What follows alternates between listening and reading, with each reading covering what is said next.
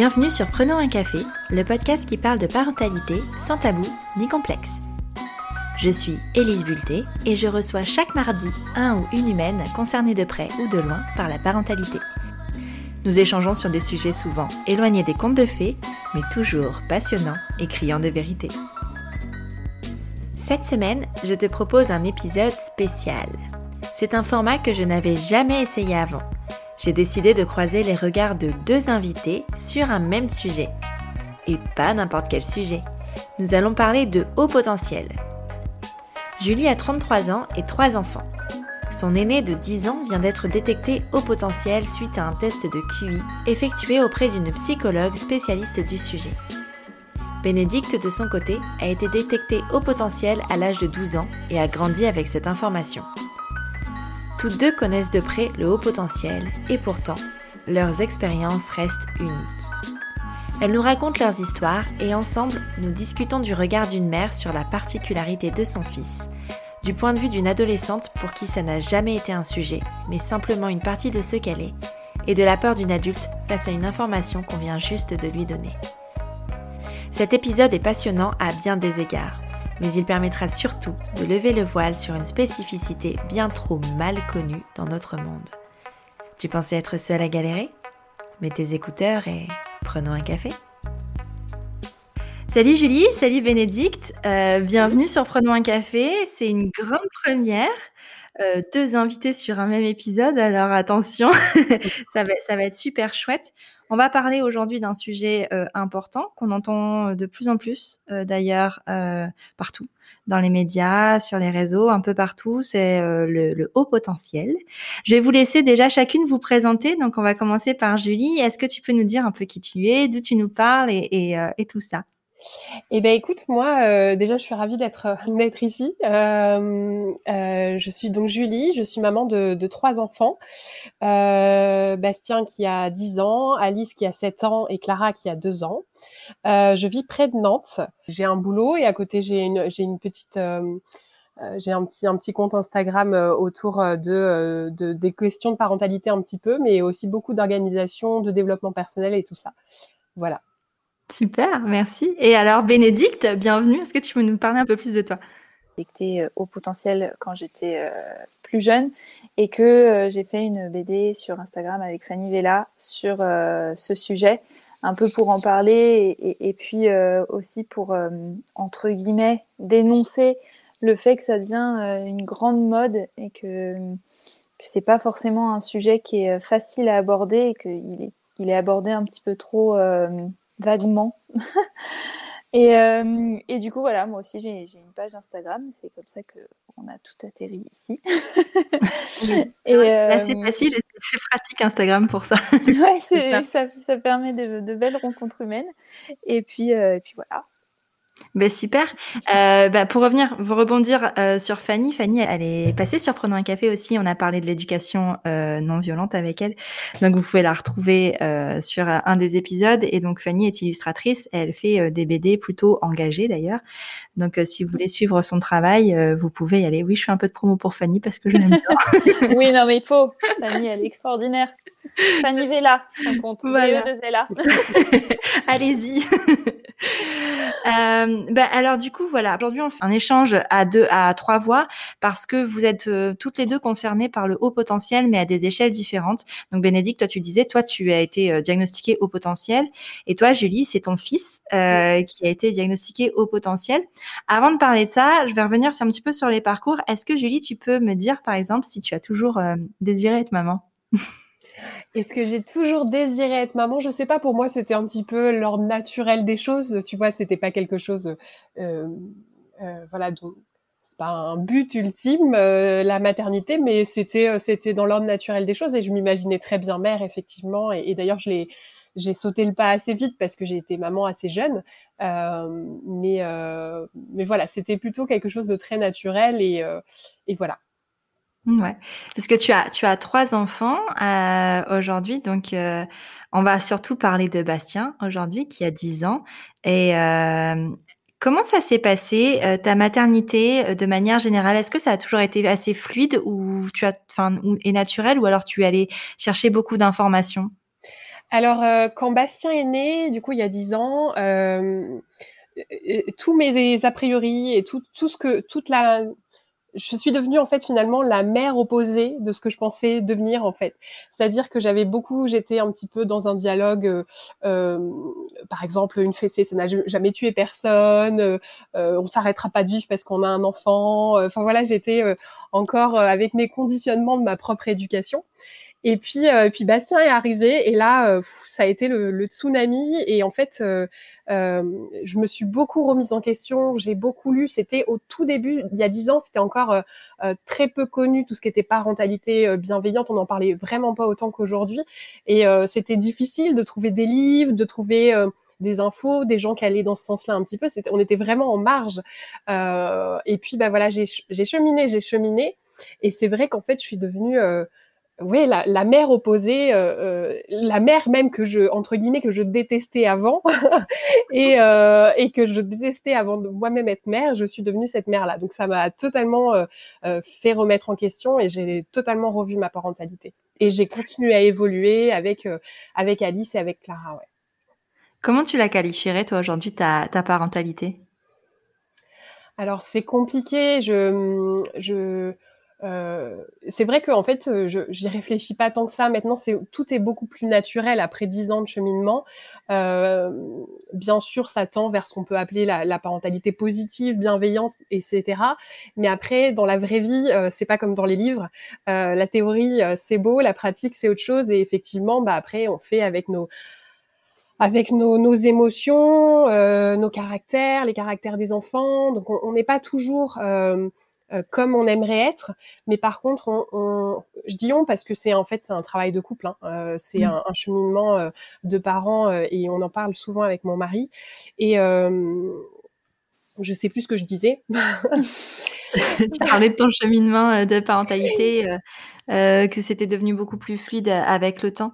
Ouais, c'est ça. En fait, on, on, on, se pose plus de questions, on vit le truc. Des fois, on se rend compte qu'on on dévie un petit peu de, de euh, de, de, cette parentalité qu'on veut donner à nos enfants. Et euh, mais c'est ok quelque part, on, l'accepte. Maintenant, on a appris à l'accepter, de, dévier. Par contre, le seul truc, c'est qu'on sait aussi dire à nos enfants euh, désolé, là, on n'a pas fait ce qu'on aurait voulu faire. Euh, mais parce que parce que parce qu'on a des émotions, parce que c'est pas toujours évident et que on essaye de faire au mieux. Et c'est bien parce que justement, c'est quelque chose dont je peux beaucoup parler, notamment à Bastien maintenant qui devient très grand, et, lui do donner un petit peu des fois les, difficultés d'être parent. Enfin, je, je, partage beaucoup avec lui sur plein de sujets, et notamment sur ces sujets-là, et lui dire, bah tu vois, tu te rends... enfin c'est pas évident parce que je suis partagée entre ce que je veux vous donner et les émotions qui me traversent, et ma vie et mes problèmes, et voilà, et voilà, donc c'est hyper intéressant de pouvoir en parler avec lui et d'être hyper euh, transparente en fait. Ouais, c'est ça. C'est marrant parce que tu anticipes ma question. J'allais justement te parler de communication. Euh, c'est, c'est, c'est la communication est fluide avec chacun de tes enfants. Bon, j'imagine qu'avec avec la dernière, c'est, c'est plus c'est plus compliqué parce qu'elle est encore petite. Mais euh, mais bon, il y a des différentes formes de, de communication. Mais est-ce que c'est fluide avec chacun d'entre eux? Oui, je pense que c'est hyper fluide. Alors plus encore, bah, comme je disais avec Bastien, parce qu'il est plus grand, et puis parce que c'est lié aussi à son haut potentiel, et ça on en parlera, je pense. Euh, avec Alice, elle reste encore, euh, voilà, elle, elle, a 7 ans, mais en tout cas, il y a, y a aucun problème de communication. On, on communique beaucoup chez nous, et euh, on, tout le monde a le droit à la parole, et tout le monde a le droit aussi, euh, les enfants ont le droit de nous le dire, de nous le dire, euh, bon là vous abusez les parents, quoi. Et, et voilà, c'est ça qu'on qu'on essaye vraiment de d'instaurer, c'est vraiment un climat de confiance où tout le monde a sa, a sa voix et a le droit de dire, euh, a le droit de dire les choses. Ok. Et est-ce que tu, enfin, on va venir sur euh, sur le, le, haut potentiel de Bastien. À quel moment euh, il y a eu un tilt en fait? À quel moment euh, tu t'es posé la question? En voilà. fait, euh, Bastien, je me suis toujours un petit peu rendu compte qu'il avait notamment des facilités, qu'il avait euh, un caractère un peu, un peu, un peu à côté des autres enfants. Euh, et ça fait, ça fait plusieurs années que j'avais entre guillemets des doutes. Euh, mais c'est, euh, c'est ce qu'on dit un petit peu, c'est que tout le monde a l'impression d'avoir des doutes hein, quand on commence à, à, à s'intéresser à la haut potentiel, enfin au, au potentiel.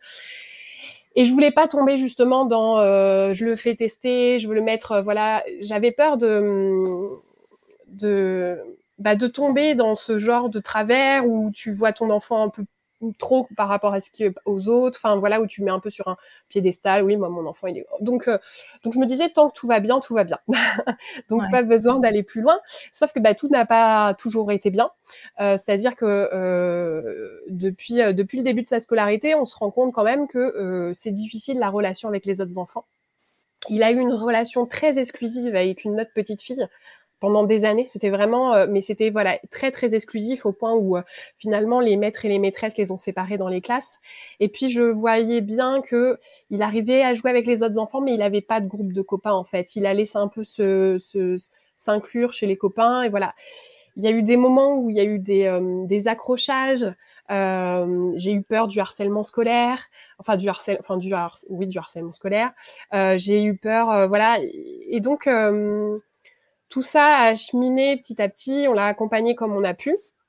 Et puis le vraiment le moment euh, décisif, c'était euh, avant la rentrée scolaire cette année, en septembre dernier.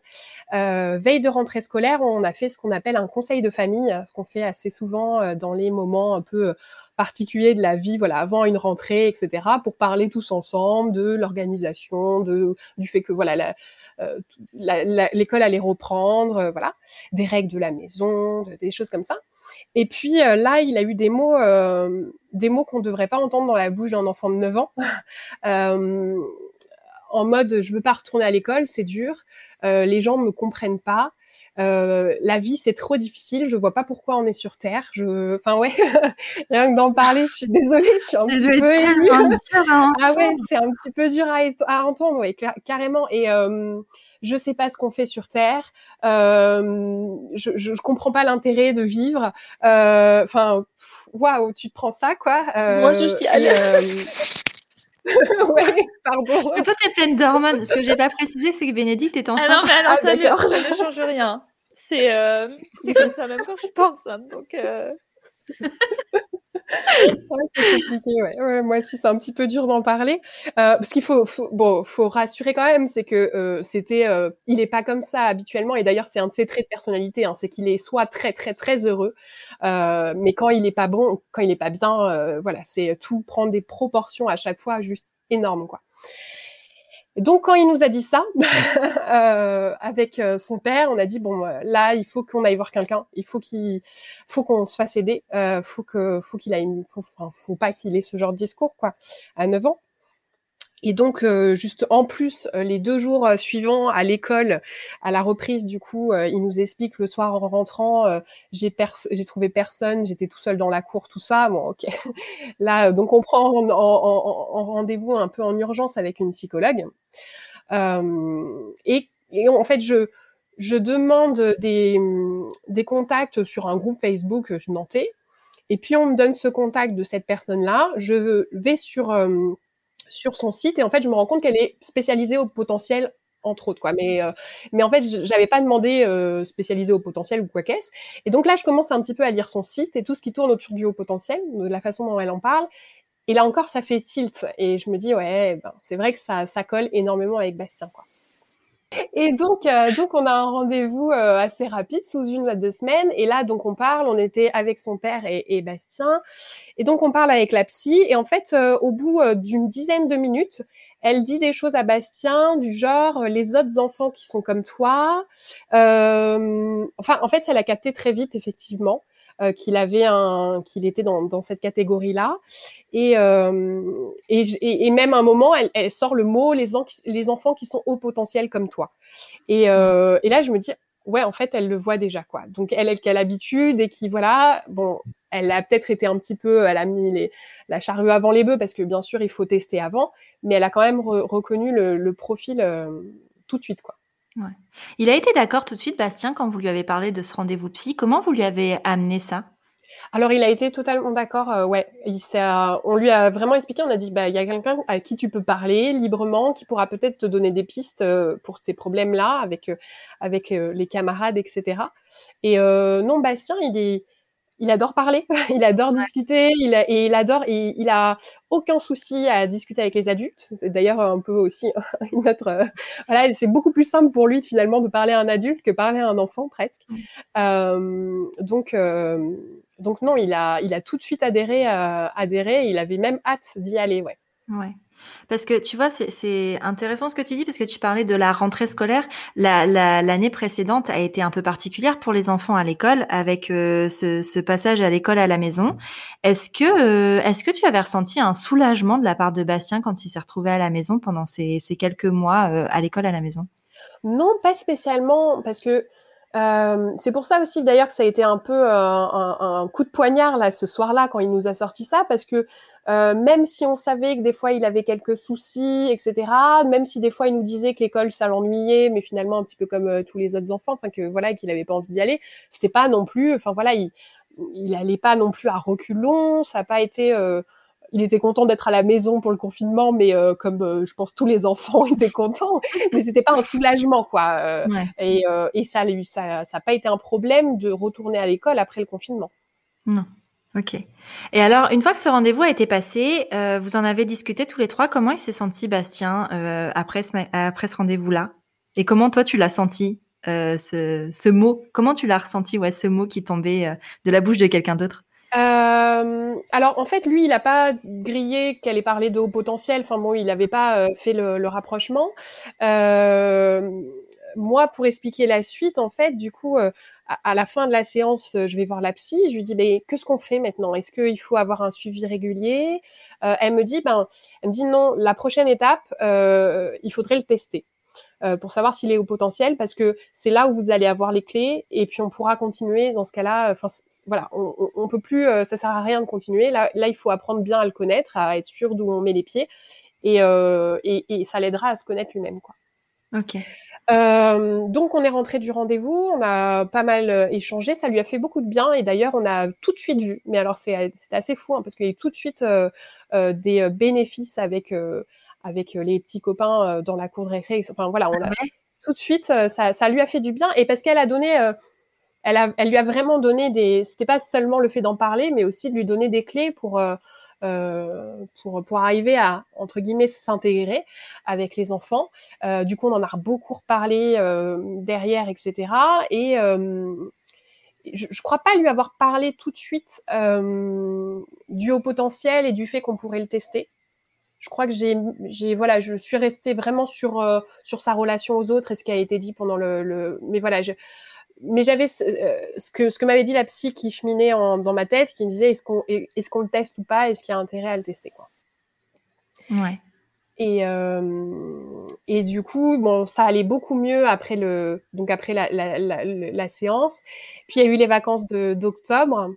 Euh, et là, au retour de vacances, il y a eu un petit, euh, c'était retombé un petit peu. Enfin, ça allait un peu moins bien. On a vu, on s'est dit bon, ok, donc là on va on va aller un petit peu plus loin et c'est là qu'on a décidé de, de le tester quoi. Ouais. Et il était d'accord avec ça? Enfin, je veux dire, c'est une décision que vous avez prise euh, à trois avec ton mari et Bastien? Ouais, tout à fait. On lui a toujours, euh, enfin, on lui a, on lui, on a parlé au départ. On lui a dit, bah voilà, euh, euh, la psy, elle pense que tu pourrais faire ce test-là.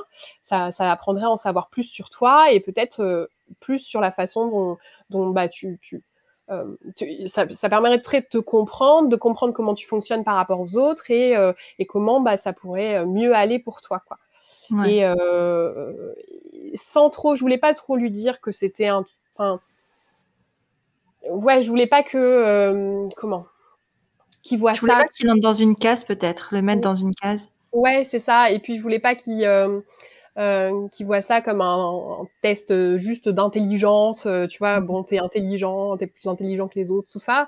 Je voulais vraiment qu'il comprenne que c'était juste qu'il avait peut-être un fonctionnement différent des autres. Ouais. Euh, et, euh, et donc, euh, pareil, encore une fois, hyper partant pour faire le test, pas de pas de problème. Donc, donc voilà, donc le rendez-vous est pris pour faire le test. Quoi. Ok. Je vais demander euh, peut-être, euh, puisque euh, Bénédicte l'a fait le test. c'est mieux. Hein. on va passer peut-être. Ouais, bah, bah, comme ça, on pourra voir s'il y a eu des updates, si ça a changé. D'ici là, peut-être revenir sur ton parcours à toi, Bénédicte.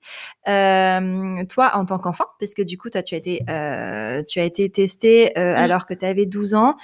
Euh, avant, avant de penser à, euh, au côté au potentiel, tout ça, à quoi ça ressemblait ton enfance à toi? En fait, on aurait pu passer à côté de, de ce, cette, euh, cette spécificité de haut potentiel toute ma vie parce que j'ai une des caractéristiques de, certaines personnes qui sont au potentiel, c'est que je suis un peu caméléon. Donc je m'adapte très très bien à la personne qui est en face de moi. Allez, j'ai eu une enfance moi, j'avais des copines, euh, j'étais pas spécialement euh, ultra douée à l'école, mais j'étais pas non plus. Euh, enfin, même je faisais mes devoirs toute seule. Ma mère, elle avait rien à me demander. Je rentrais, je faisais mes trucs. j'avais, bon, j'avais des bonnes notes, donc ben, elle s'occupait pas trop de. Disais-toi, franchement, par rapport à tes frères, t'étais tellement facile que, que voilà. Sauf que en fait, j'ai eu un grand frère qui a été testé à 8 ans parce qu'il était en fait, il est tombé sur une maîtresse vraiment horrible euh, qui, qui, qui ne comprenait pas sa spécificité. On n'était on pas du tout testé. Euh, donc on est on est trois. Hein, J'ai deux frères et puis moi.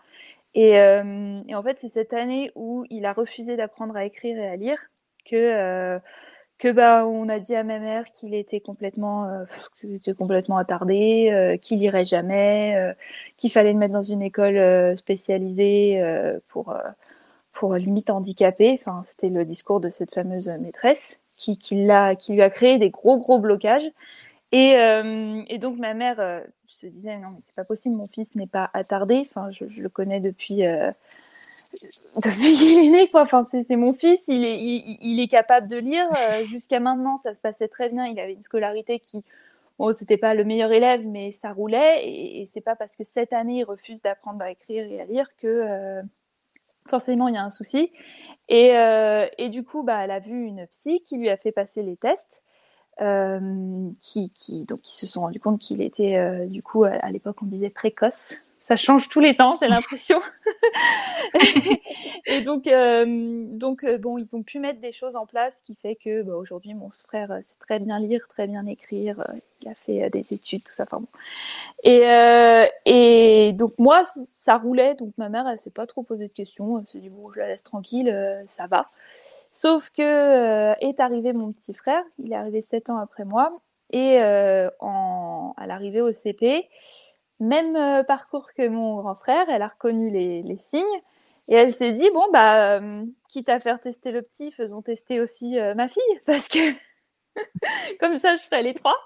Et c'est comme ça que je suis arrivée à découvrir que bah, moi aussi en fait on était tous les trois au potentiel. Et moi, ça n'a jamais vraiment changé, comme je dis, enfin, ça aurait pu complètement passer à la trappe, ou peut-être pas en grandissant, parce que c'est vrai qu'à l'adolescence, il y a eu des, des, gaps qui se sont créés avec les autres. Mais en tout cas, enfant, euh, c'était, mais euh, je, me fondais dans la masse totale. Il n'y avait pas de, il n'y avait pas de, de, de, spécificité qui pouvait se faire dire, euh, ah tiens, c'est bizarre. Un peu comme, euh, mm. comme tu as eu toi, Julie, où tu t'es dit, je peux pas laisser mon enfant avoir un tel discours. moi, non, ça, j'étais euh, bien. Est-ce que, euh, est-ce que chez tes parents, il y a des signes de haut potentiel ou pas du tout? Est-ce que c'est héréditaire chez vous? Euh, Parce que quand même, quand tu as les trois enfants qui sont concernés, tu peux te poser la question. Je, pense. Après, c'est difficile parce que on peut déceler des signes chez tout le monde en fait. Tant qu'on n'a pas été testé, c'est difficile à, à, répondre. Donc euh, certainement, mais mes parents n'ont jamais fait le test parce qu'ils l'ont toujours très bien vécu aussi. Donc ils se sont jamais euh, sentis euh, en dehors un peu de la société, tout ça. Ce qui amène souvent un adulte à, se faire tester, en fait, c'est quand il y a eu un, souci un peu psy qui fait qu'on se sent pas très bien dans, sa vie. Et mes parents n'ont jamais ressenti ce besoin. Donc peut-être, hein, c'est possible, mais, mais je, je dirais pas oui parce que parce que oui, ils ont certains traits, mais est-ce que ça fait que euh, forcément ils sont au potentiel? Je ne pourrais pas le dire. Voilà. Et alors, comment ça se déroule ce test? Euh, Du coup, euh, tu vas? Euh, Tu avais des a priori ou toi, tu étais juste en mode bon, bon, on me demande de le faire, je le fais? Ouais, c'était ça. Moi, j'étais, j'ai toujours eu un côté très très cool et, assez pisse. Et je, pense que c'est pour ça aussi que je suis passée au travers de. Par exemple, si, si mes copines voulaient plus me parler, bah, je changeais de copine. Enfin, c'était pas, il y avait, il y avait pas, rien n'est jamais grave. D'ailleurs, ça me joue souvent des tours, même dans le monde du travail, parce que les gens euh, ne comprennent pas en fait que euh, que j'ai ce côté assez détaché. Mmh. Le test s'adapte à l'âge du patient, mais j'avais j'avais pas mal de trucs logiques, des exercices de mémoire, des suites de mots. Enfin, c'était plus comme des petits jeux. Et d'ailleurs, je me suis vraiment éclatée à faire ce test. Et, il fallait que je reproduise des trucs en volume, des... il y avait plusieurs catégories en fait. Et, euh, et bon, je, je, me souviens pas de tout. Hein, J'avais 12 ans, donc c'est un peu loin. Mais, mais j'avais bien aimé. Je me souviens que j'avais bien aimé ce moment. En plus, j'étais avec une psy très très gentille. Euh, on avait rigolé. Je l'ai pas pris comme un truc euh, stressant ou euh, ou parce qu'aujourd'hui, depuis que j'ai fait la BD, j'ai souvent des, même des adultes qui viennent me parler et qui me disent oui, mais euh, moi ça me stresse, j'ai peur du résultat, euh, j'ai peur de pas bien répondre. En fait, il n'y a pas de bonne réponse dans ces tests-là. C'est pas euh, des trucs où, où tu as coché des cases A, B, C, D et as, la réponse pas une va... quoi. non, la réponse va pas déterminer forcément toute ta vie. Mais il y a beaucoup de, de personnes adultes qui voient ça comme ça. Et moi, non, je l'ai vu comme un jeu de A à Z où bah, je, faisais mes petits, mes petits trucs avec la psy et, et j'avais pas de, j'avais pas ce côté stress en fait. Donc je l'ai pas du tout mal vécu. Est-ce que euh, Julie Bastien l'a vécu de cette façon-là aussi? Tout pareil. C'était vraiment euh, la même chose. Euh, il y est allé voilà, comme je n'avais pas trop dit, voilà, je voulais pas faire ces, ces notions d'intelligence ou pas intelligence plutôt comment tu fonctionnes. Donc, euh, donc il y a été euh, voilà un peu les mains dans les poches, euh, hyper content de tester un nouveau truc. Ça c'était à peu près voilà le même type d'exercice. Alors alors, ce qui, est drôle, c'est que jusqu'au matin même, je savais pas du tout ce que c'était un test QI, euh, puisque c'est ça, hein, c'est un test qui mesure le QI. Euh, et, euh, et, quand même, euh, le matin même, je fais une recherche vite fait sur Internet pour lui dire plus ou moins à quoi s'attendre. Mais alors, j'avais vraiment aucune idée. Et mais voilà, c'était exactement ça. C'est des, des, jeux de logique, mm. de, de, de, la mémorisation, voilà. Et il a vraiment ouais bien bien aimé le moment, quoi. Ouais. Et alors, attention, on va passer à l'annonce euh, du diagnostic. Euh, comment toi, Julie, tu l'as euh, appréhendé et ça s'est passé combien de temps après? Enfin, combien de temps après on a le résultat? C'est automatiquement, enfin, c'est tout de suite ou ça prend du temps? Alors, en fait, euh, elle lui a dit tout de suite. Elle lui a dit oui, tu es au potentiel. Voilà. Ah Mais on n'avait pas encore le, le, vrai résultat, tout ça. Alors moi, c'est vrai que quand il y a été, j'avais quand même ce doute. Mais tu sais, t'es en mode bon, est-ce que c'est vraiment vrai ou il est juste un petit peu malin, enfin, tu vois.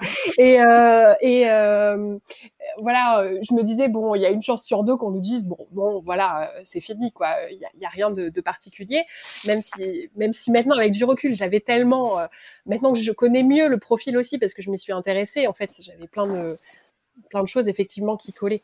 Euh, et donc, euh, donc il sort de, de, du truc, il me dit bah oui, euh, elle m'a dit que j'étais au potentiel, ok. Et puis on a eu le résultat, elle nous il y avait un bilan avec les parents, euh, 4-5 jours après, ah, une semaine après. Donc là, au téléphone. Et là, encore une fois, j'étais en mode, en mode, bon, ok, il est au potentiel, mais bon, ça doit être un petit au potentiel. Enfin, je, voilà, j'étais vraiment pas. Euh... Et puis là, elle nous annonce euh, le verdict. Et euh, elle donc, elle, explique euh, dans son bilan, elle reprend un petit peu tout ce qu'on a expliqué. Alors, ce que j'ai oublié de dire, c'est qu'en fait, là, euh, vraiment le test complet, la première étape, c'est un entretien avec les parents où on parle de voilà de tout comment était Bastien quand il était petit, comment il est maintenant, sa relation aux autres, ses centres d'intérêt, enfin voilà des choses comme ça. Donc elle nous fait un bilan où elle nous récapitule un petit peu tout ça et puis euh, vient le moment euh, de, de du, du, du QI alors c'est vrai qu'en fait euh, c'est un peu tabou, j'ai l'impression, personne ne le dit trop. Euh, on dit ouais, j'ai, je suis au potentiel, j'ai passé le test, euh, mais euh, voilà, on dit jamais le le chiffre. Euh, et, et, et je, moi je préfère communiquer dessus parce que moi je suis hyper terre à terre, donc moi j'ai besoin de voilà de de statistiques, de chiffres, de voilà, de, de notation pour me rendre compte en fait.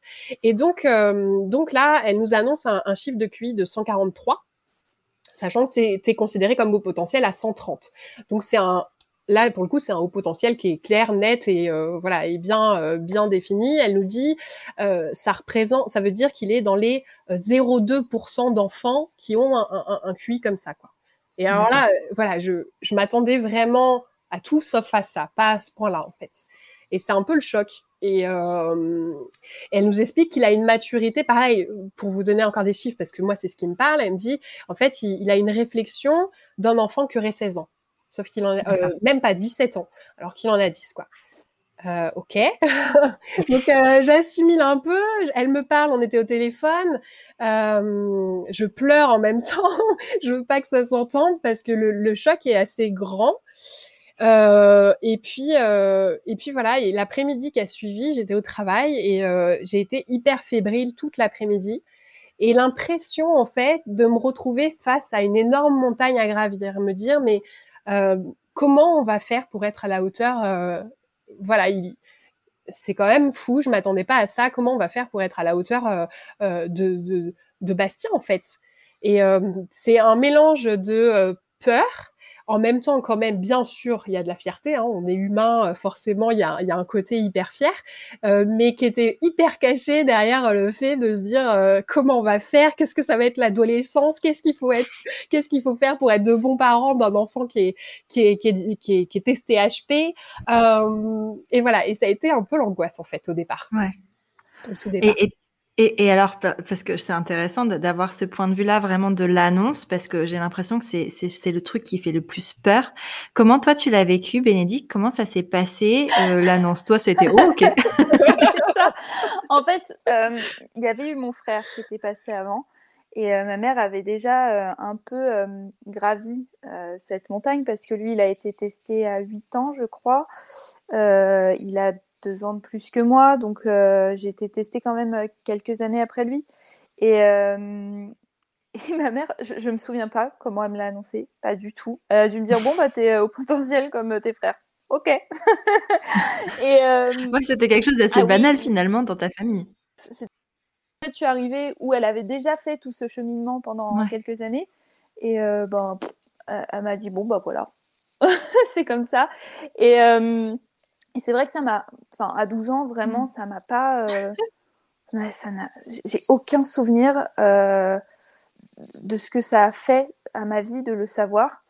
Euh, par contre, c'est plus tard. Moi, je me souviens que quand on, parce qu'il y, a, y avait, je crois, en, troisième ou en seconde, un, un, gars dans ma classe qui avait, c'était une tête, mais lui, il avait été il avait été testé euh, presque Asperger, je crois. Enfin, c'est vraiment là, on est dans les très très très hauts QI, proche de 149, euh, 150. Et euh, et en fait, il, était, bah, il faisait rien, il était bon quoi.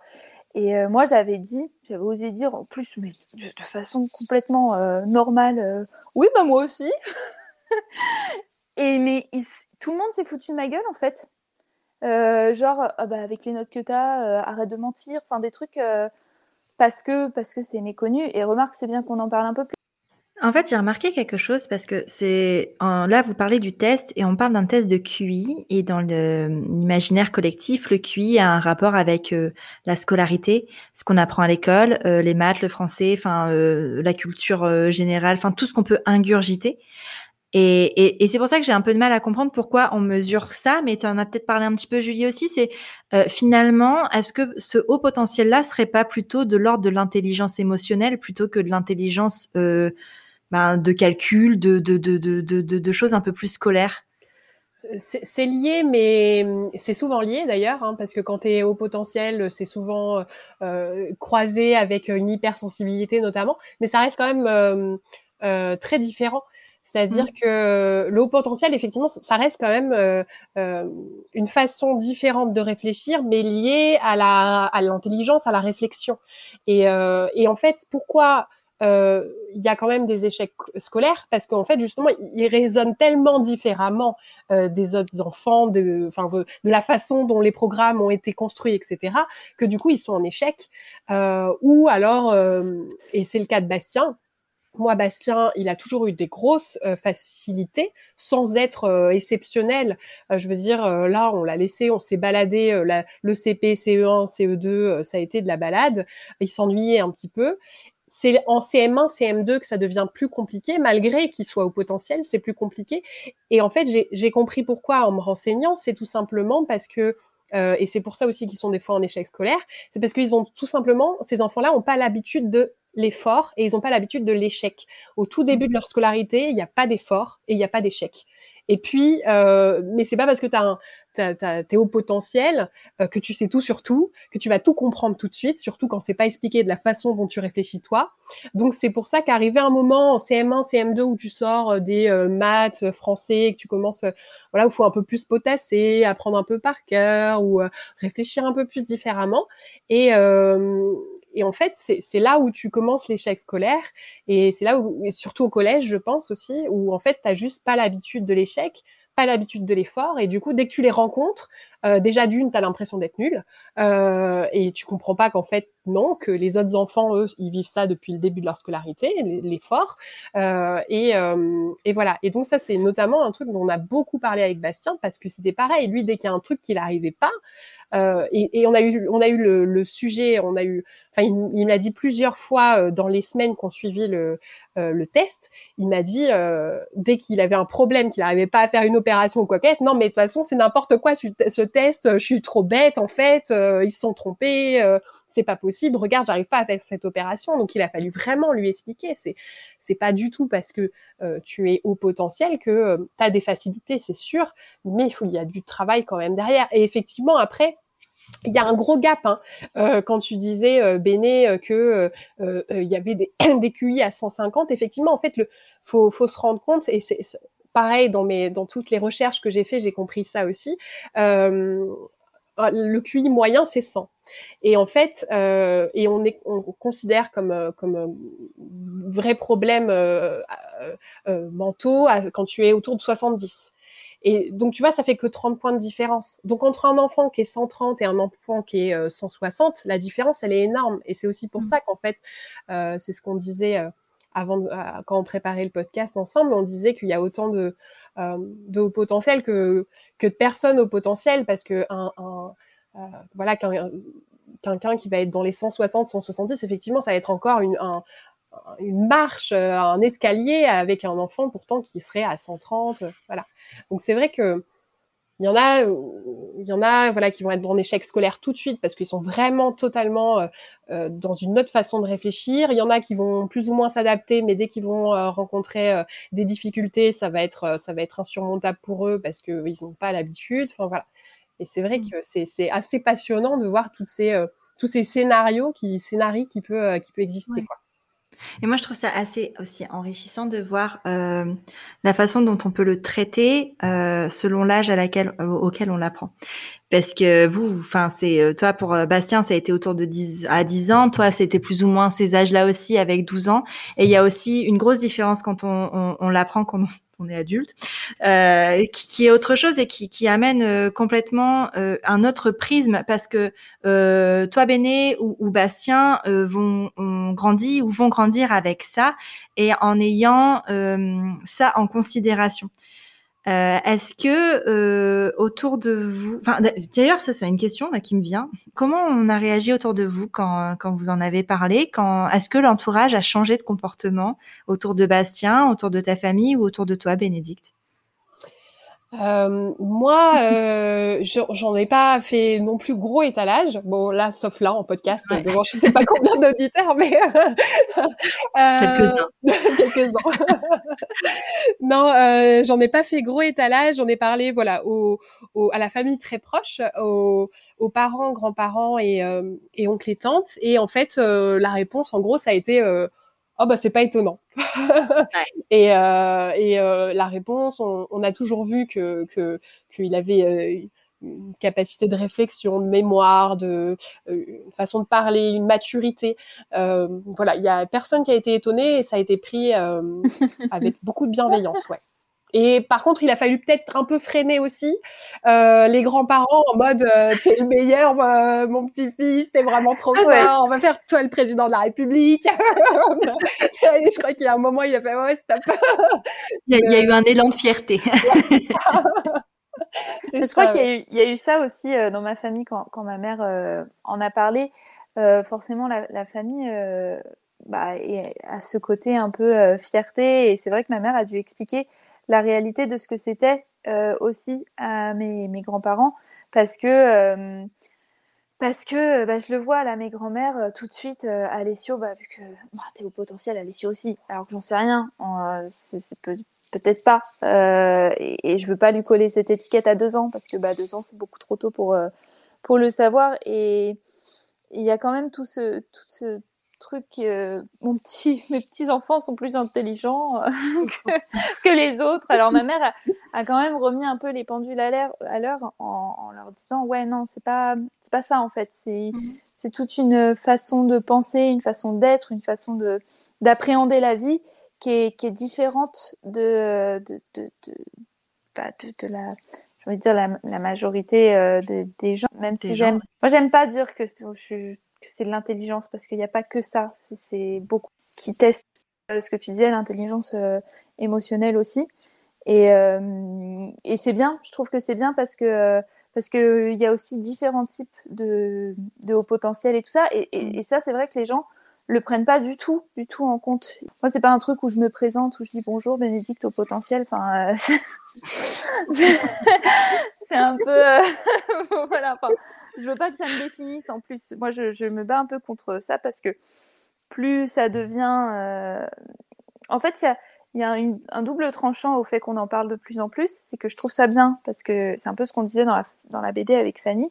C'est cool parce que des gens qui, qui ne l'étaient, enfin qui l'étaient, qui ne le savaient pas parce que c'était pas très répandu de faire les tests et tout ça, se découvrent euh, à l'âge adulte que en fait ils n'étaient pas bizarres et, et, complètement hors de la société et qu'ils n'étaient pas euh, complètement euh, teubés toute leur euh, adolescence et, et, et, ils ont des clés en fait qui leur disent ah ouais en fait j'étais voilà j'ai un mot et j'ai euh, des livres j'ai un accompagnement comme moi. Je, je, suis pas toute seule et je suis pas complètement euh, à l'ouest tout le temps ouais. pour pour rien je suis pas bizarre et de l'autre côté tu as tous ceux qui s'autodiagnostiquent et, et ça c'est c'est un peu c'est un peu fatigant. C'est pour ça que, je, au final, ma famille le sait. Maintenant, plus personne n'en fait cas. Hein.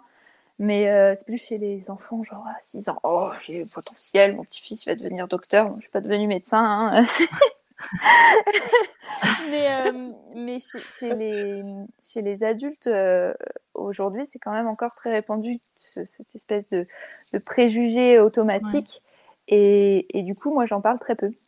C'est et ça a été problématique dans tes relations plus, euh, plus, plus intimes, tu sais, parce que mine de rien, quand tu, euh, quand tu deviens vraiment très ami avec quelqu'un, tu ou, ou, même euh, quand tu rencontres ton, ton conjoint, euh, tu en parles de ça. Est-ce qu'à un moment, ça a été une source de stress d'ailleurs pour toi, par exemple, Bénédicte, d'en parler quand tu as rencontré ton mari?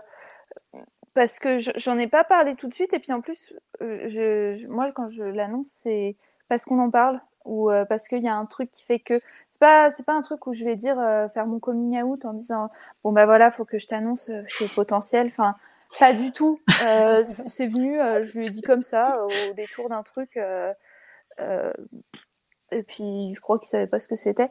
Mais ouais. je pense qu'avec des amis bah je pense qu'il y en a qui le savent même pas. C'est en fait c'est vraiment pas un truc que je veux pas qu'on me définisse comme ça. Mmh parce que dès que tu le dis, une réaction euh, de. Je me souviens, je l'avais, j'en avais parlé avec mon équipe euh, à la gym parce que euh, je sais plus, un, une petite avait été détectée tout ça. Et j'avais dit oui, mais enfin, arrêtez d'en faire tout un plat, c'est bon, moi aussi je le suis, personne ne le voit, c'est pas, ça va pas devenir je sais pas moi Marie Curie enfin ça, ça m'agaçait que euh, c'était devenu le centre de la conversation et oh, tu te rends compte elle fait ça elle fait ça à cet âge-là elle fait ça machin. Mais il y en a d'autres des enfants qui le font qui sont pas au potentiel en fait elle était devenue euh, genre euh, hop on l'avait sortie du lot et c'était machine elle est au potentiel et, du coup là je l'avais dit parce que ça m'agaçait mais je ressens pas du tout le besoin de de le dire et euh, par contre, j'ai euh, ce, ce, truc, je pense, qui est lié au fait d'être au potentiel. Et euh, moi, je, je, suis aussi hypersensible. J'ai jamais eu de gros problèmes avec des amis, avec des machins. Je, je me suis jamais sentie trahie dans ma vie mmh. parce que parce que je, je j'ai cette espèce de détachement en fait, sans, sans pour autant ne pas être très amie parce que j'ai des amis euh, sincères depuis plus de 15 ans et euh, je pense qu'on sera amis euh, toute notre vie. Mais du coup, c'est des amitiés très fortes. Je suis, je suis, pourtant très sociable et tout ça. Hein, je vais parler à tout le monde. Mais pour devenir amie, Il faut vraiment que je le sente. Et, ça n'arrive pas avec beaucoup de personnes, en fait. Du coup, ben, ça, ça trie. Mais c'est pratique. Est-ce que du coup, euh, Julie, j'ai l'impression que ça résonne un petit peu dans l'histoire de Bastien parce que tu parlais de cette forte amitié quand il était petit et qui s'est pas reproduit. Finalement, ça ressemble un peu à ça. Ouais, tout à fait. C'est vrai que euh, il est hyper sélectif. Bah, il a lui, c'est c'est moins intériorisé, c'est-à-dire qu'il veut pas, voilà, c'est euh, s'il n'aime pas quelqu'un, s'il lui trouve des défauts, et c'est là où ça crée un problème hein, d'ailleurs hein, dans sa mmh. relation aux autres, c'est qu'il va, il va être bien trop franc, euh, et, euh, et, donc ça. Par contre, petite, j'avais cette tendance. Hein. Mmh. C'est en grandissant que ça devient moins Enfin, tu, apprends les codes aussi de la société et tu te dis, euh, ouais, je peux pas lui dire que je peux pas l'encadrer. Donc, euh, tu te retiens. Mais euh, c'est vrai que petite, par contre, ben, j'avais une maîtresse qui m'appelait l'électron libre, en fait, parce que si, si j'aimais pas les gens, ben, je les aimais pas, mais ils le savaient et ça me dérangeait pas du tout, en fait, qu'ils soient au courant que je les aimais pas. par contre, ça m'atteignait pas s'ils me mettaient de côté, parce que bah, j'étais dans mon monde à moi, quoi. Mmh. Euh, Alors que ça, c'est quelque chose de plus difficile pour Bastien, le fait d'être mis à l'écart? Ça dépend. Euh, des fois oui, des fois non. Des fois, il le. Euh, quand il est vraiment 100% à l'écart, c'est-à-dire qu'on ne veut pas de lui dans les jeux, on veut et ça arrive des fois. Hein. Et donc c'est ça notamment qu'on avait travaillé avec la psy. oui, ça lui fait mal quand même. Il nous en mmh. parle le soir et c'est vrai que euh, on a un petit rituel euh, le soir. On, on, on, se raconte nos journées. Alors j'ai le droit. À... Moi j'ai l'avantage, c'est drôle. À chaque fois on dit bah, qu'est-ce que tu as fait à l'école aujourd'hui? Oh rien de spécial. Alors moi non, mes enfants ils me racontent de long en large en travers. Alors d'abord je suis rentrée par le portail, je suis allée dans la classe. tu vois j'ai le droit à tous les détails. Et à chaque fois que je lui pose la question tous les soirs, j'ai toujours cette appréhension au moment où on arrive à la récré. En fait et, et je crois que je lui pose aussi la question surtout pour savoir la récré comment s'est passé, quoi. Et les jeux avec les autres. D'ailleurs, ça a beaucoup changé depuis, euh, depuis, depuis le petit et après depuis la, la le, le, test.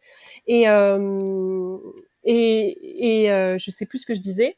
Tu parlais de la récré, que c'était une appréhension pour toi quand tu demandé. Euh, voilà, et du coup, donc il y a des moments où effectivement il était totalement mis à l'écart dans les jeux et ça lui faisait de la peine. Après, ce qui arrive le la plupart du temps, 90% du temps, c'est-à-dire qu'il il trouve un groupe, il s'insère sur un groupe. Et donc c'est un peu la même chose, c'est-à-dire qu'il n'a pas de il n'a pas de groupe fixe de copains, il n'a pas de meilleurs copains, il n'a pas de voilà, mais il a il arrive à s'intégrer un petit peu dans tous les groupes euh, pour un jeu, pour un truc, euh, voilà. La plupart du temps, c'est comme ça que ça se passe. Mais c'est vrai qu'il n'a pas de voilà, moi je me souviens quand j'étais petite, j'avais ma banque de copines, euh, c'était autour de moi, tout ça. Et lui, c'est c'est vraiment pas ça ils s'insèrent dans les petits groupes. Est-ce que euh, les euh, tests euh, de haut potentiel et les diagnostics s'accompagnent automatiquement d'un suivi psy? Parce que ça peut être quand même quelque chose d'important. Euh, ben à mon sens, hein, moi je le vois comme ça, mais ça veut peut-être pas dire que ce soit le cas pour tout le monde. Hein, mais et ça a été forcément ma première question après après le, le, le, résultat du test que j'ai posé à la psy. Elle m'a dit, écoutez, mine de rien, Bastien il est bien dans ses baskets. Euh, donc à, part ces moments de vrai, voilà, de vrai euh, down où il est, il est vraiment pas bien, euh, globalement c'est quand même un, un, garçon heureux et bien dans ses baskets. Donc pas besoin. Moi je vois pas le besoin de le suivre et puis de le voir peut-être de temps en temps si effectivement il y a des moments où où il y a une baisse de morale, il y a un, voilà des trucs qui s'accumulent et qui va pas bien, mais il a pas besoin de suivi. Donc donc là on n'a pas revu la psy depuis depuis le test. Ouais. Ouais. Bah, j'ai jamais eu de suivi. Euh, J'en ai vu une à 9 ans, donc avant d'être euh, décelée, mais euh, pour, pour des, des, trucs de danse classique, donc rien de... ça n'avait absolument rien à voir. En fait, j'osais pas dire non à ma maman et je faisais beaucoup trop d'activités. Et, bon, bref, c'est vraiment d'autres trucs de ma vie. Mais, euh, mais après mon test, non, j'ai jamais, jamais revu une psy en fait depuis que depuis mes 9 mmh. ans et j'en ai jamais ressenti euh, le besoin. Par contre, c'est pas un truc que je, enfin, je, me dirais jamais, euh, j'ai pas besoin de psy. Si un jour j'en ressens ce, ce, besoin d'aller d'aller euh, consulter et tout ça. Moi, je suis vraiment pas du tout euh, contre. Je trouve ça même très très bien de se faire accompagner. Je pense que surtout quand on l'apprend à l'âge adulte, c'est bien d'avoir un. C'est ce que j'allais dire. Je pense que que le diagnostic à l'âge adulte s'accompagne d'un suivi psy dans le sens où généralement le diagnostic se fait suite à un suivi ça. Et puis, euh, de... toute ta vie, tu t'es senti un peu euh, hors de. Ouais. Tu as des choses à réparer. Et, le fait, en fait, de le mm. savoir très jeune, comme, euh, comme moi, et puis bah, du coup, comme Bastien, il va savoir tout de suite que s'il y a des choses qui lui arrivent, qui font souffrir, qui, qui voit qu'il est hors du hors des, des, des, normes sociales, hors de cadre, ce cadre un peu euh, du, groupe, quoi. Il, sait pourquoi, en fait. Donc, jamais il va se dire je suis pas normal. Alors que si tu as grandi jusqu'à 30 ans en te disant euh, en fait, j'ai un truc qui cloche, ben forcément, tu as un suivi psy qui va, qui va arriver derrière parce que ben il faut que tu réapprennes à te dire non, toute ma vie, j'ai pas, je, clochais pas, en fait. J'étais juste euh, comme ça. Ouais, ça. Donc, et puis je pense que le cheminement n'est vraiment pas le même, mais, mais, mais genre vraiment pas parce que je pense que qu'il y a un seuil euh, d'acceptation euh, sur le fait de, de, de l'apprendre à l'âge adulte entre le moment où ton psy comment ça je parle de vécu n'importe quoi euh, qu'à partir du moment où ton psy te te suggère euh, ça et le moment où tu sautes le pas pour faire les les tests je pense qu'il y a un côté euh, pas deuil, mais enfin de, de, de, ouais, de comme de la digestion, de l'acceptation, de se dire peut-être que, que, que je vais toucher du doigt quelque chose qui, qui va expliquer beaucoup de choses, mais ça, ça et, ça impliquerait par contre là pour le coup d'en parler à d'autres personnes de l'entourage pour expliquer. Et pour le coup en tant qu'adulte, je trouve que c'est ce qui est le plus difficile. Parce que euh, de revenir vers des personnes et dire bah en fait si j'étais comme ça c'est parce que ça le regard de l'autre euh, vis-à-vis -vis du haut potentiel euh, est hyper important parce qu'on a très peur de du euh, mmh. tu vois, genre de, de, de, la moquerie, de dire tu dis n'importe quoi, de, de, du mensonge. Tu vois ce que tu disais tout à l'heure, Bénédicte, sur le, le côté le côté mensonge. ouais, enfin pour le coup, je le ressens vachement. Alors je vais être obligée de raconter un petit peu l'histoire parce que sinon les gens vont pas comprendre. Mais euh, mais euh, mais chez moi, il y a aussi des, des suspicions. Il n'y a pas de diagnostic parce que pour faire ça, il faut sauter le pas et et, et je suis pas forcément prête à le faire. Et il y a de la grosse suspicion de haut potentiel, euh, pas que chez moi d'ailleurs. Il y a aussi euh, mon amoureux. Euh, et, et, et, par contre, le, le, pour le coup, le fait de le vivre à, à, plusieurs, ça aide de ne pas être toute seule face à ça. Mais, euh, mais, mais, mais, mais ouais, enfin, il faut sauter le pas d'aller, d'aller mettre un mot dessus parce qu'en fait, on a l'impression qu'on va se mettre dans une case. Alors qu'en fait, et ça, c'est une question aussi, euh, enfin, j'avais envie d'en parler avec vous, c'est euh, les enfants qui sont diagnostiqués au potentiel sont pas euh, mis dans des cases. Enfin, il faut pas les mettre dans des cases et les considérer différemment que qu'un autre enfant et les adultes non plus. En fait, c'est pas parce qu'il y a ce diagnostic-là que d'un coup, à partir du moment où on pose le mot, on est quelqu'un de différent de la personne qu'on était la veille finalement. Et, euh, et, et moi, c'est ça qui me fait peur, dans le sens où je me dis, le regard sur moi va changer. Est-ce que vous avez eu peur de ça, de, de regard, euh, enfin, euh, bah toi peut-être pas, mais Bénédicte, mais est-ce que Julie, toi, tu as eu peur du, du regard que ça pouvait amener sur ton, sur ton fils? Eh bien, euh, déjà, pour te rassurer justement avec ce changement de regard des autres, euh, quand je parlais tout à l'heure, euh, l'après-midi où j'ai appris le, les résultats, j'ai eu l'impression d'être devant une montagne, c'est ce que je disais tout à l'heure, mmh. et que voilà, et que ça allait être euh, hyper dur à gravir. Enfin voilà, et que ma vie venait presque de changer en fait. Et, euh, et en fait, euh, dans les semaines qu'on suivit, j'ai réalisé qu'en fait rien n'avait changé que Bastien était toujours Bastien euh, et que en fait la montagne ça faisait dix ans qu'on la gravissait en fait déjà et qu'on se démerdait pas si mal tous les trois mon mari Bastien et moi. Et en fait j'ai été hyper rassurée. Donc après le coup de hyper peur en mode euh, presque j'avais l'impression qu'effectivement ma parentalité allait changer mon fils changer et tout changer euh, ça a été le, le contre-coup du, du, du, du, test. Mais en fait euh, mais tellement pas en fait. Et, euh, et au contraire euh, au contraire, on continuait à monter la même montagne, mais on avait un plan qui nous indiquait euh, les chemins un peu plus faciles ou euh, voilà où, où, s'agripper et des choses comme ça. Et on a on a beaucoup plus de billes en main maintenant pour continuer à à, à monter cette montagne hyper sereinement quoi. Donc ouais, donc ça, c'est ça. Ouais, voilà, c'est ça. Ça nous a donné des clés. Et après, par rapport aux autres, est-ce qu'on va le mettre dans des cases ou pas? Bah, c'est là, c'est pour ça que je suis, enfin, on a très peu parlé. On a, on a forcément eu la question, on s'est posé la question, est-ce qu'on doit en parler à son maître, euh, à l'école? Euh, Là, on vient de l'inscrire au collège. Est-ce qu'on devait en parler à l'inscription au collège? Euh, et, euh, et, en fait, on n'a rien dit. et on s'est dit, tant qu'il n'y a pas de problème, voilà, bah, continuons comme ça. On a bien dit à Bastien surtout, n'en parle pas aux copains, parce que bah, j'avais peur qu'effectivement ça soit euh, mal interprété et que ça crée encore un peu plus l'écart euh, entre eux. Euh, et puis, et je connais mon petit Bastien, il aurait pu, voilà, essayer d'en profiter pour se mettre un peu en avant ou des choses comme ça. Donc, je lui ai expliqué, hein, je lui ai mmh. pas juste dit. Moi, je trouve ça très bien. voilà, on en a beaucoup parlé et au final, il était d'accord avec moi. Effectivement, vaut, vaut mieux pas en parler. Après, voilà, au final, je suis pas dans la cour de récré, peut-être qu'il en a parlé ou mmh. pas, mais mais voilà, je voulais pas qu'il creuse l'écart encore et que et qu'il soit mis encore plus de côté parce que bah, D'autant plus sur l'arrivée au collège en plus, parce qu'il va arriver dans un nouvel établissement qui, enfin, s'il est stigmatisé déjà dès, le départ, c'est peut-être compliqué. Ouais, c'est ça. Et, euh, c'est d'ailleurs le, collège qui approche a été aussi un élément déclencheur dans le dans le fait d'avoir engagé toutes ces démarches-là. Euh, on avait vraiment, on se dit, il faut que, faut qu'il soit vraiment hyper bien dans ses baskets euh, pour euh, pour commencer le collège. Et du coup, c'est vrai qu'aussi pareil à l'inscription au collège, c'était la semaine dernière pour le coup. Euh, ça a été la grosse discussion. Est-ce qu'il faut en parler ou pas au directeur? Euh, Parce que euh, voilà, est-ce que ça va le mettre dans des cases et ça va soit créer de l'attente de la part du corps enseignant, euh, soit au contraire du, d'autres professeurs qui comprennent pas le truc, euh, qui vont un peu peut-être le prendre en grippe, au contraire. Euh, enfin voilà, il y a beaucoup de choses comme ça qui sont. Euh, donc on n'était pas d'accord sur est-ce qu'on le dit ou pas. Ah on s'est dit, on voit comment se passe l'entretien avec le directeur et on voit si on le dit ou pas. Et, et le directeur hyper bienveillant qui a parlé exclusivement avec Bastien qui a un moment dit euh, est-ce que vous avez quelque chose que vous avez envie de me dire sur euh, Bastien? Enfin voilà, est-ce qu'il y, a quelque chose à rajouter? Et là, j'ai regardé Bastien, je lui ai dit est-ce que tu veux qu'on en parle? Il m'a dit oui.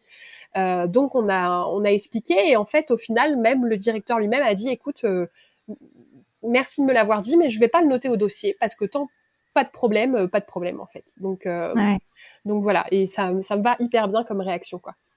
Mais c'est chouette parce que d'ailleurs, si un jour il y a un éventuel problème, tu sais que tu as quand même le directeur qui, qui, est, qui est compréhensif et qui sera derrière et qui pourra appuyer. Donc c'est ça a l'air ça, ça semble hyper rassurant. En tout ah, c'est hyper rassurant, ouais, parce que forcément, on s'est posé la question est-ce que le collège nous fait hyper peur? C'est c'est difficile pour euh, pour tous les enfants, je pense, le collège ou presque.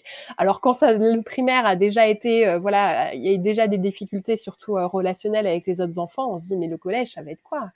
Euh, donc, euh, donc c'est vrai qu'on est, on était hyper angoissés. On commence à regarder un petit peu les collèges alternatifs en se disant si ça se passe pas bien au collège, euh, on pourrait envisager un truc alternatif parce que je, voilà, il y a effectivement des collèges qui sont notamment tournés autour de ce genre de profil-là et tout ça.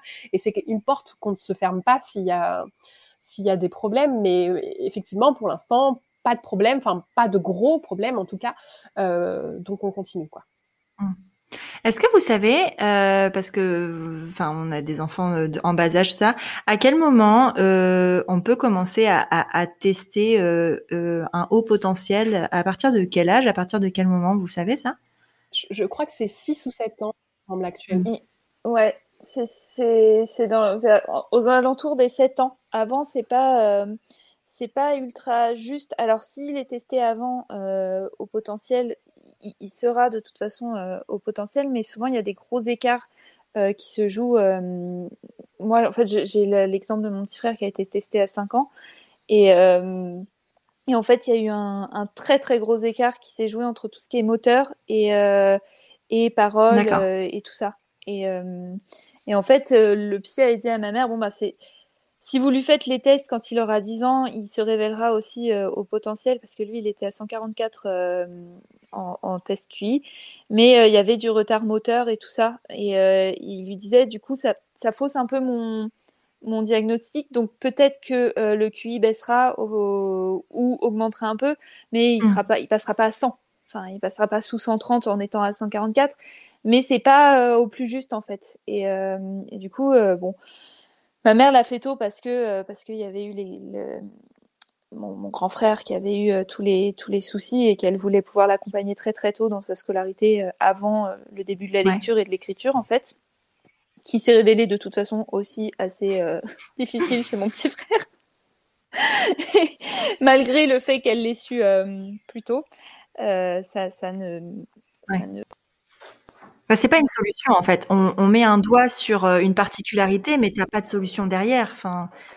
Moi, ça, souvent, c'est ce que je dis quand on vient de me dire oui, mais moi, quand je réagis comme ça, machin, tu fais quoi? Je dis bah, je peux te dire ce que je fais moi, mais ça ne mm. marchera pas forcément chez toi en fait. Enfin, ça sert à rien. Il faut que tu trouves tes ressources euh, en toi pour euh, accueillir en fait parfois des émotions qui sont qui sont décuplées et puis même des, des, des sentiments d'injustice qui sont mm. qui sont trop en fait parce que c'est ce qu'on dit souvent les, les hauts potentiels ils, sont toujours trop et, et c'est vrai et comment redescendre aussi et moi souvent je dis à mon mari bon faut que je fasse dégonfler mon cerveau et, euh, et j'ai des petits moments où j'ai vraiment besoin de euh, mes, mes, petits rituels, mes petits trucs euh, où, euh, où ça va redescendre et où je vais me ressentir euh, bien et, et, moins accablée par, par tout ça. Et, et, et, en fait, tout le monde est unique. Donc, même si tu poses un diagnostic, ça va pas t'apporter toutes les solutions. Donc, je sais même plus pourquoi je raconte ça, mais. je sais pas, mais c'est très intéressant. mais, mais du coup, attends, c'était quoi ta question? Je me souviens plus. Euh, ben, on était parti sur le, la scolarité, les stéréotypes. Et euh, attends, faut que je remonte. non, bah non, c'est bien. Bon, bref. Euh... Comme quoi, hein, ça, ça, sert pas à grand chose d'être d'être au potentiel finalement. On n'a pas une meilleure mémoire que les autres. Alors c'est pas ça, c'est qu'on a, qu'on normalement, enfin, en général, on a un cerveau en arborescence. Et un sujet en amène un autre, on amène un autre. Et moi, ça m'arrive tout le temps où je ne sais plus de quoi je parlais. Oui, exactement. Et bah, c'est ça. Bienvenue dans ma vie. Euh, euh... C'est sympa les conversations chez moi avec mon mec. Hein. on s'amuse bien. Et du coup, voilà, je ne sais plus pourquoi j'avais abordé ce sujet, mais c'est pas grave. Euh, les gens auront entendu la question. Et puis, euh, Bah oui. Et quand je ferai le montage, je, t'enverrai un message, je te dirai. Alors en fait, on parlait de ça. en fait, tu n'as pas du tout répondu à la question. mais c'est pas grave. non, mais alors du coup, on arrive, on arrive au terme de l'échange. Euh, S'il y avait un message, euh, Julie, euh, à passer euh, aux parents, à des parents qui euh, qui suspecteraient, je sais pas si c'est le bon mot, euh, une, un, un, haut potentiel chez leurs enfants, ça serait quoi? Parce que ça peut être effrayant. Ça serait quoi? Ben, ce que je disais tout à l'heure, pas de problème, pas de problème. C'est-à-dire que voilà, si euh, on suspecte un haut potentiel juste parce que ce que j'ai fait jusqu'à présent, juste parce que euh, voilà, il avait un peu, il était à l'aise dans les apprentissages, en avance sur certains autres, etc. Voilà, euh, là où c'est intéressant effectivement d'être d'être testé et d'être sûr. Euh, parce que voilà, si on se fait tester, on a le, le risque d'être stigmatisé.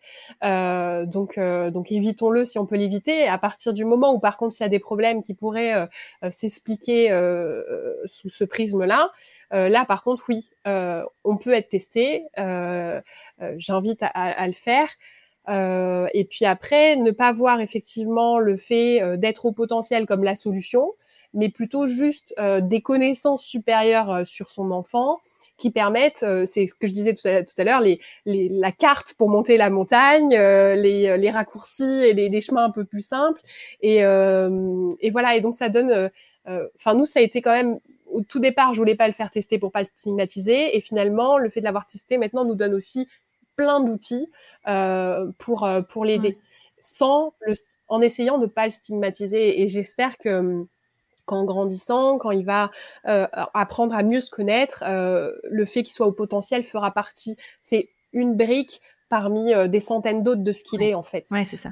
Une brique qui explique plein d'autres briques, qui est liée, qui met en lumière plein d'autres choses et qui est, qui est, qui est cimentée à d'autres choses mais ça reste un truc parmi euh, tant d'autres et il est, euh, il est bien plus que euh, au potentiel quoi. Et moi, ce que je veux maintenant, c'est, c'est l'accompagner dans OK, on sait ça, ça va nous aider de le savoir, mais maintenant continuons à découvrir qui tu es et t'es bien plus que, que que, que 143. et moi, je, je, suis entièrement d'accord avec ce que dit avec ce que dit Julie parce que même toute sa vie, il se découvrira des nouvelles facettes qui seront liées à ça en fait et avoir le savoir, c'est juste avoir la clé pour dire euh, t'es pas anormal.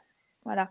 Mais euh, ça veut pas non plus euh, dire euh, il y a une solution à tout. Il va falloir qu'il cherche en lui pour trouver ses propres solutions. C'est pas écrit dans un manuel en fait. Et, et vraiment toute sa vie, il va, il va, il va découvrir des choses de lui qui, qui vont changer. Puis même au, au, fur et à mesure des âges et tout ça, moi encore aujourd'hui, il y a des choses que je lis en fait à ça Et, je me dis, bon, bah ok, je suis, je suis comme ça, mais tu sais pourquoi, en fait. Et, je pense que c'est surtout ça les clés qu'il faut savoir donner à, à quelqu'un qui est au potentiel. C'est quand il y a des choses où il va surréagir, parce que ça va arriver, hein, même surtout à l'adolescence, quand on se construit. Ma maman, c'était souvent le. c'était souvent, oui, mais on avait des très grandes discussions. Je me souviens que des fois, elle restait avec moi deux heures, euh, trois heures dans la chambre où on parlait d'un seul truc qui m'était arrivé. Où pour moi, c'était une montagne et, et, et ces mots m'aidaient en fait. Et, euh, et je vais pleurer. Pardon. On s'excuse pas. Et euh... Jamais. et donc, euh, ouais, ces mots m'aidaient. Et puis surtout, de, de, me dire bon ben ok c'est normal, je suis comme ça, je vais trouver mes machins. Même si elle a pas, des fois elle me le disait, hein. elle me dit écoute venez-moi devant ces questionnements, je suis impuissante. Euh, et c'est ce que tu disais, moi tu sais, ça ne m'a jamais quitté le pourquoi on est sur Terre. Hein. Euh, des fois je me fais des angoisses toute seule dans mon lit euh, la nuit.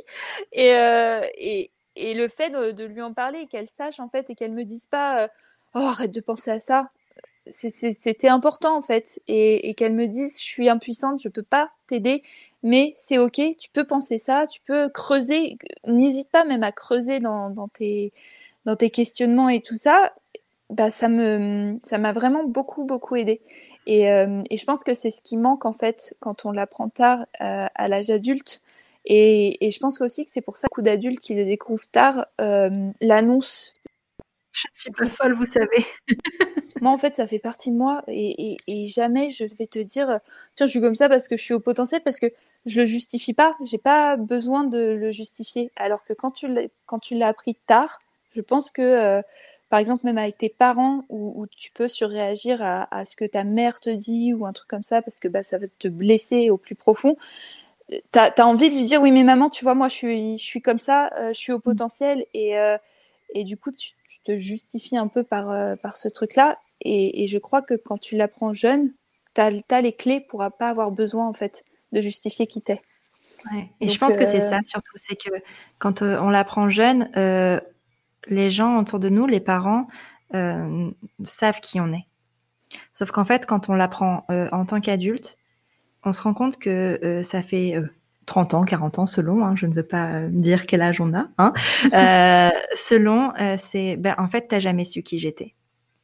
Et ça, je pense que c'est un côté qui est vraiment très difficile de dire, ben, euh, ouais, juste tu sais pas. Donc arrête de me dire euh, que j'exagère, arrête de me dire que je mens, arrête de me dire ça. C'est juste qu'en fait tu ne sais pas et tu ne me connais pas. Et je pense que c'est ça qui est important. Enfin c'est c'est ça qui ressort quand on l'apprend adulte, de dire ben tu te trompes. Et, et, ça fait du bien parce que quand tu as entendu toute ta vie euh, que ce que tu ressentais c'était pas normal ou que ou que ce que tu étais c'était pas spécialement normal, ça fait du bien de, de pouvoir dire euh, comme une revanche en fait. Je sais pas si c'est c'est mmh. ça ou quoi, mais dire ben en fait tu te trompes, c'est toi qui as tort et c'est pas moi. Et c'est ça, je pense, qui, a, qui se joue aussi à ce moment-là. Moi, c'est ouais, c'est ce que je remarque chez beaucoup d'adultes qui, euh, qui, qui l'ont appris tard. En fait, c'est ce besoin de de pas, pas, forcément de justifier mais de dire euh, ouais en fait toute ma vie on m'a stigmatisé mais euh, non je, je suis pas euh, je suis pas anormale. Donc juste je suis comme ça et, et, et laissez-moi tranquille limite. Ouais, mais c'est un truc que t'as pas du tout quand tu l'as appris jeune et que tes parents en fait au final t'ont donné les clés pas par de la recherche et tout hein, parce que c'est ma maman elle, elle a pas non plus même mon père hein, ça s'est fait à deux ils, ils sont pas restés sans rien faire, ils ont appris ce que c'était qu'accompagner un enfant comme ça. Mais, euh, mais je pense qu'il faut pas avoir peur, juste savoir appréhender et, et donner les clés. Voilà. Moi, je, je, pense que dans toute mon éducation, ma mère, elle nous a toujours donné les clés en partant de ce, de, de, sans, sans nous sans nous le dire forcément, hein, sans nous faire, euh, mm. oui, bon, bah voilà, ça c'est parce que tu es au potentiel, allez, vas-y, on n'en reparle plus. Ça débrouille-toi avec ça. Ouais, c'était pas du tout ça, mais elle prenait l'info euh, avec un spectre euh, peut-être un peu plus large que si elle l'avait pas su. Mm. C'est voilà, non, elle nous a jamais par contre laissé en, nous disant oui non mais c'est bon tu surréagis, t'es mignonne avec ton, ton ta douance là. mais mais je pense que ça donne ça donne les clés. Voilà, je pense que les parents, ils sont là pour ça et, et que euh, et qu'ils peuvent dire en fait, euh, je je sais pas, je te comprends pas, je j'arrive pas à savoir pourquoi tu réagis comme ça, mais t'es pas anormal et euh, c'est ok. Et moi, je suis à côté de toi et, on, va sortir de cette situation euh, ensemble, même si, même si des fois, je suis aussi complètement, c'est quoi le mot? J'ai plus le mot. impuissante. Parce que moi, j'avais des, j'avais des trucs des fois, mais ma mère, elle, elle a juste dit, mais pourquoi elle pense ça? Et, et, et, elle était, elle, avait rien à me répondre en fait, mais le, je pense que quand tu es au potentiel aussi, tu as vraiment beaucoup, beaucoup besoin de vérité et de d'honnêteté. Et, euh, et, que tes parents euh, soient au courant de ça, mais même très, très jeunes. Hein. Euh, ma mère, elle nous a jamais rien caché, en fait. Et, et même sur la mort, sur, euh, sur les décès qu'il y avait dans notre famille et tout, on en parlait avec un, des mots qui n'étaient pas des mots d'enfant, entre guillemets. Et, euh, et, je pense que c'est tout ça, en fait. C'est un tout qui fait que euh, même si tu n'es pas toujours euh, complètement sûr de ce que tu dis ou machin, le faire avec honnêteté et, et dire à ton enfant, moi, je te tiens la main, je suis là et, et je t'aime comme ça, et eh ben, je pense que ça fait, ça fait tout. Voilà. Ah, c'est beau comme conclusion. C'est beau. Juste avant de terminer, euh, deux petites choses. Euh, parce que Julie, je sais que toi, tu t'es vachement renseignée. Est-ce que tu as des ressources euh, sur ça, des, des, des, livres ou des, des, des, des sites enfin, euh, ouais, Est-ce que tu as des ressources drôle, c'est que l'après-midi même du diagnostic, j'avais commandé deux livres. je m'étais inscrite sur un groupe Facebook, tu vois. Euh, j'ai lu deux livres et je suis désolée, j'ai plus du tout les titres en, Mais au pire, tu me les donneras, puis je les mettrai en, description. C'est vrai que ça m'a appris euh, pas mal de choses. Et après aussi lire les, les, les, témoignages sur Facebook, donc un groupe que j'ai trouvé qui parle de parentalité, euh, enfin de, de, parents d'enfants précoces, euh, m'aide aussi. Alors bon, des fois c'est c'est pas toujours tout n'est pas à prendre, mais mais ça aide aussi à voir un petit peu les, les témoignages. Ok, bah super. Bah, merci beaucoup euh, les filles. J'ajouterais juste euh, euh, pour ceux qui recherchent des ressources sur Instagram, il y a Elodie Prépel. et Elodie, elle est, alors elle va pas faire de diagnostic en MP parce que la pauvre elle reçoit tellement de MP pour lui dire, je crois que je suis haute potentiel. Qu'est-ce que t'en penses? Ça se fait pas comme ça. Par contre, son blog et son plus son blog que son, son Instagram parce qu'Instagram c'est quand même assez limité. Mais euh, c'est des bonnes ressources pour euh, les premiers questionnements, en tout cas quand on est à, l'âge adulte et que et qu'une conversation a pu nous faire tilt et, et, et se dire euh, bah, peut-être que je suis concernée. Je, je pense que c'est une bonne ressource pour démarrer en fait une recherche là-dessus. Donc mmh. moi je la, je la cite souvent parce qu'elle fait quand même un, un gros boulot via Insta. Ouais. Bah, merci beaucoup. Si on veut vous retrouver, parce que vous produisez toutes les deux des contenus qui sont d'une qualité assez impressionnante et je pense qu'ils devraient être partagés.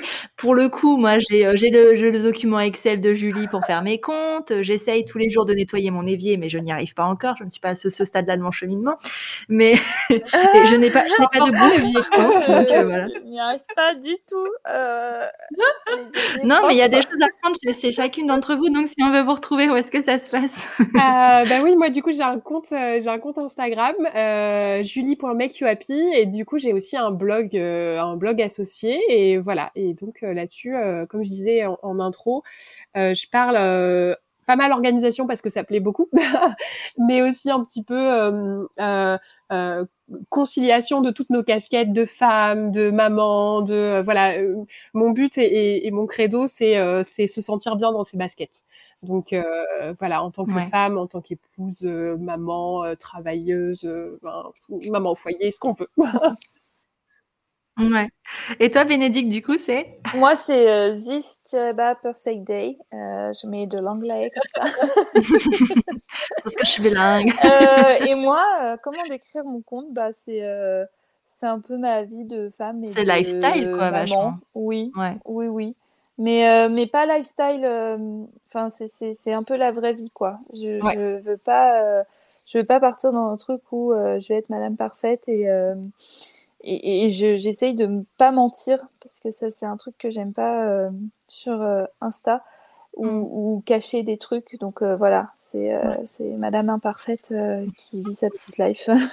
ce que j'apprécie particulièrement chez toi, enfin sur ton compte, en tout cas sur ce que tu proposes, c'est tout ce qui a trait à, à, à l'écologie, au zéro déchet, quand on veut prendre soin de soi, parce qu'on a tendance à euh, séparer les deux quand on commence à avoir des démarches écologiques et à enlever des choses, enfin en tout cas quand je dis on, je parle de moi, mais de, de, vouloir enlever des choses et s'oublier complètement euh, au profit de l'écologie, alors qu'en fait, moi, ce que j'aime chez toi et ce que, dans ce que tu proposes, c'est qu'en fait, on peut allier les deux et que c'est mm. pas, euh, c'est pas euh, complètement opposé. Donc, merci pour ça. Ah bah. en tout cas, bah, merci beaucoup les filles pour cet échange et, et ben à bientôt. Ouais, à bientôt. Merci beaucoup. Bah oui, à bientôt. Merci encore à Julie et Bénédicte pour leur partage d'expérience et merci à toi d'avoir pris le temps d'écouter cet épisode jusqu'au bout. Si tu es arrivé jusqu'ici, c'est que l'épisode t'a plu ou au moins intéressé. Si c'est le cas, n'oublie pas de lui mettre 5 étoiles sur Apple Podcast ou iTunes. C'est une aide précieuse pour la mise en avant du podcast. Tu peux aussi soutenir Prenons un café sur Tipeee.